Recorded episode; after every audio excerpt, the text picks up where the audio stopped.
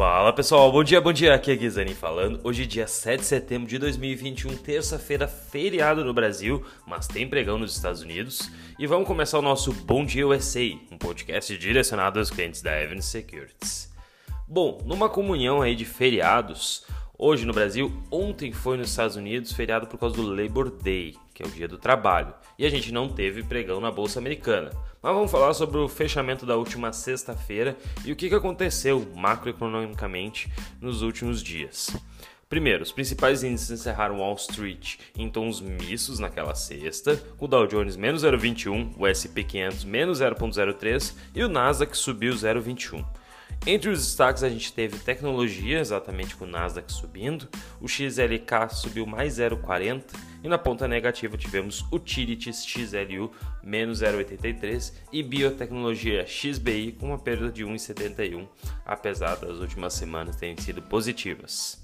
Já o pregão que teve aqui no Brasil, é, o mercado funcionou normalmente, teve até uma leve alta e o dólar recuou 0,14 cotado a 5,17. Uma excelente oportunidade, inclusive, para quem já está começando a receber o banking aí, está começando, a gente está liberando os acessos aos poucos. Quem está na lista de espera já vai começar a poder receber é, o seu cartão virtual para poder utilizar tanto na Apple Store como Android e também nos próximos meses aí a gente já, na verdade no final do mês a gente já deve estar tá enviando para todo mundo. Vamos ver como é que vão ser os números das pessoas que vão estar tá na lista. Mas para quem está recebendo e podendo comprar um dólar mais barato é uma excelente oportunidade. Agora eu vou falar de economia. O que aconteceu no macro na semana passada? Primeiro, eu e o Will vimos comentando que os dados mais relevantes que iam sair eram na última sexta-feira dos dados do payroll, tá? que é o mercado de trabalho americano. E o número não veio tão bom, mas isso acabou sendo positivo para o mercado. Como assim? Me deixa explicar. Primeiro, vamos lá. Os números de emprego divulgados pelo payroll mostraram que a economia americana adicionou 235 mil postos de trabalho em agosto. E a taxa de desemprego caiu de 5,44 para 5,2. Ok, isso é positivo, certo? Porém, os economistas esperavam 720 mil empregos, praticamente o triplo, e que fosse é, também, obviamente, criado mais até do que essas estimativas. Só que veio abaixo.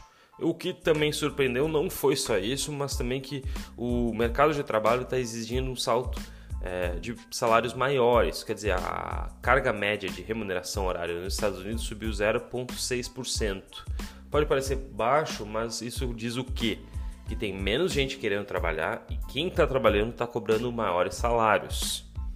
Ok, esse dado então foi negativo, mas ao reportar uma surpreendente desaceleração nesse ritmo de criação de empregos em agora em agosto, os números fizeram com que, que o Federal Reserve, que é o Banco Central americano, né, é, provavelmente possa ter menos probabilidade de reduzir seu programa de títulos de compra de títulos agora em setembro.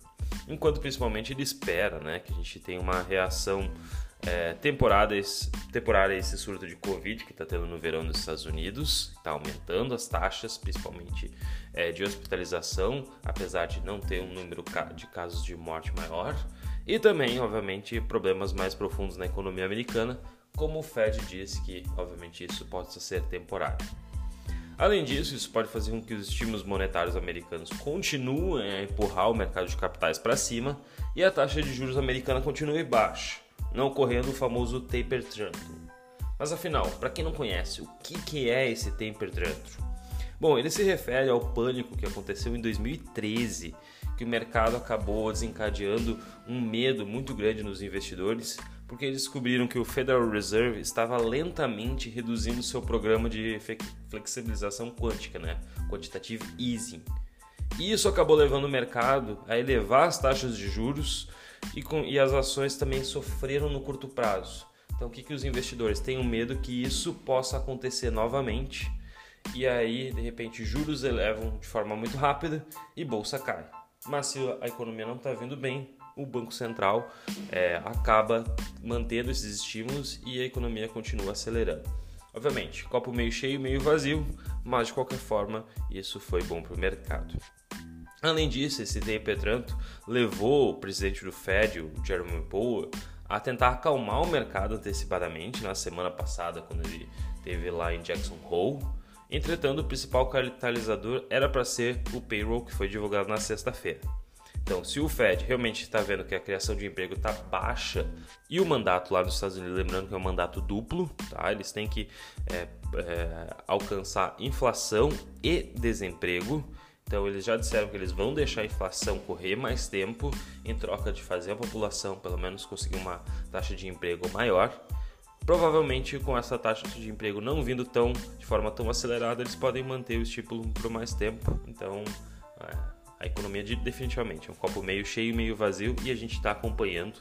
Se tiver alguma grande novidade, a gente vai avisar para vocês. Beleza? Bom, vamos lá. Agora, ontem, o que, que aconteceu? Já que a gente não teve pregão nos Estados Unidos, a bolsa, a bolsa europeia fechou até com certos ganhos, impulsionada principalmente pelo setor de bancos e tecnologia. Apesar de ser uma sessão em que não teve um catalisador claro por que, que teve essa alta. Na madrugada, no continente asiático, agora durante a noite, o índice Xangai subiu 1,51, enquanto no Japão o Nikkei fechou 0,86. Já na Europa, agora às 7h15 da manhã, horário de Brasília, a Eurostox opera em leve queda, 0,30, o CAC 40 cai 0,08, o DAX índice alemão cai 0,32 e na Inglaterra o FTSE 100 cai 0,36. Na mesma esteira negativa, os índices futuros americanos caem, mas levemente, tá? A gente está falando Nasdaq menos 0,14, SP500 menos 0,08 e o Dow Jones menos 0,01. Para a agenda, essa semana a gente tem o quê? Hoje só dados de inflação lá da Grã-Bretanha.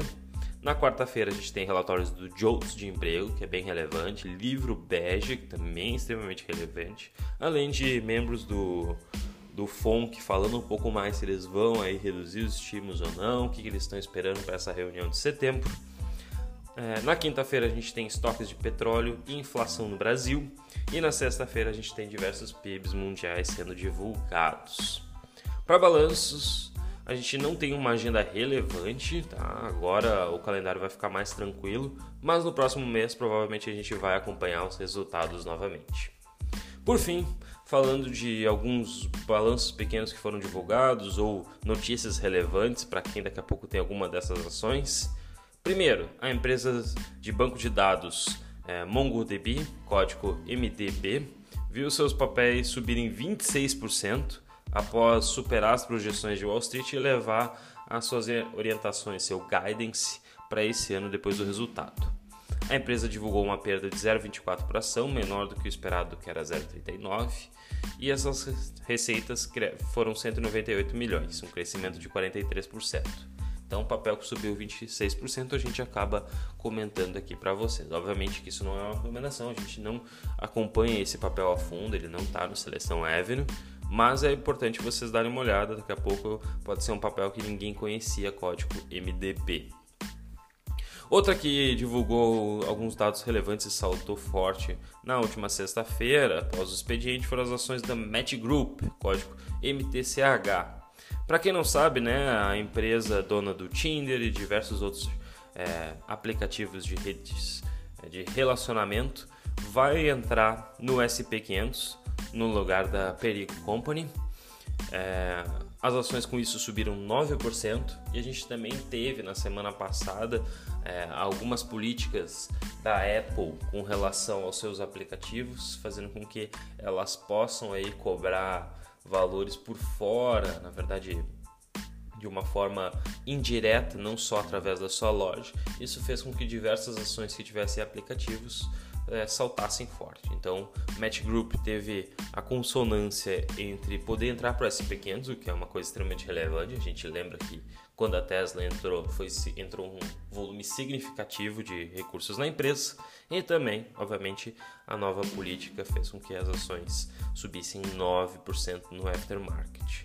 No ano, elas sobem mais de 50%, desde que incluiu a sua separação e o mercado tem dado match com essa empresa, tá certo? Bom, pessoal, era isso aí. Novidades a gente vai comentando com vocês ao longo da semana. Qualquer coisa, sigam a gente nas redes sociais, arroba ou eu Castro Alves. Aquele abraço, tenham todos uma ótima semana. Tchau, tchau.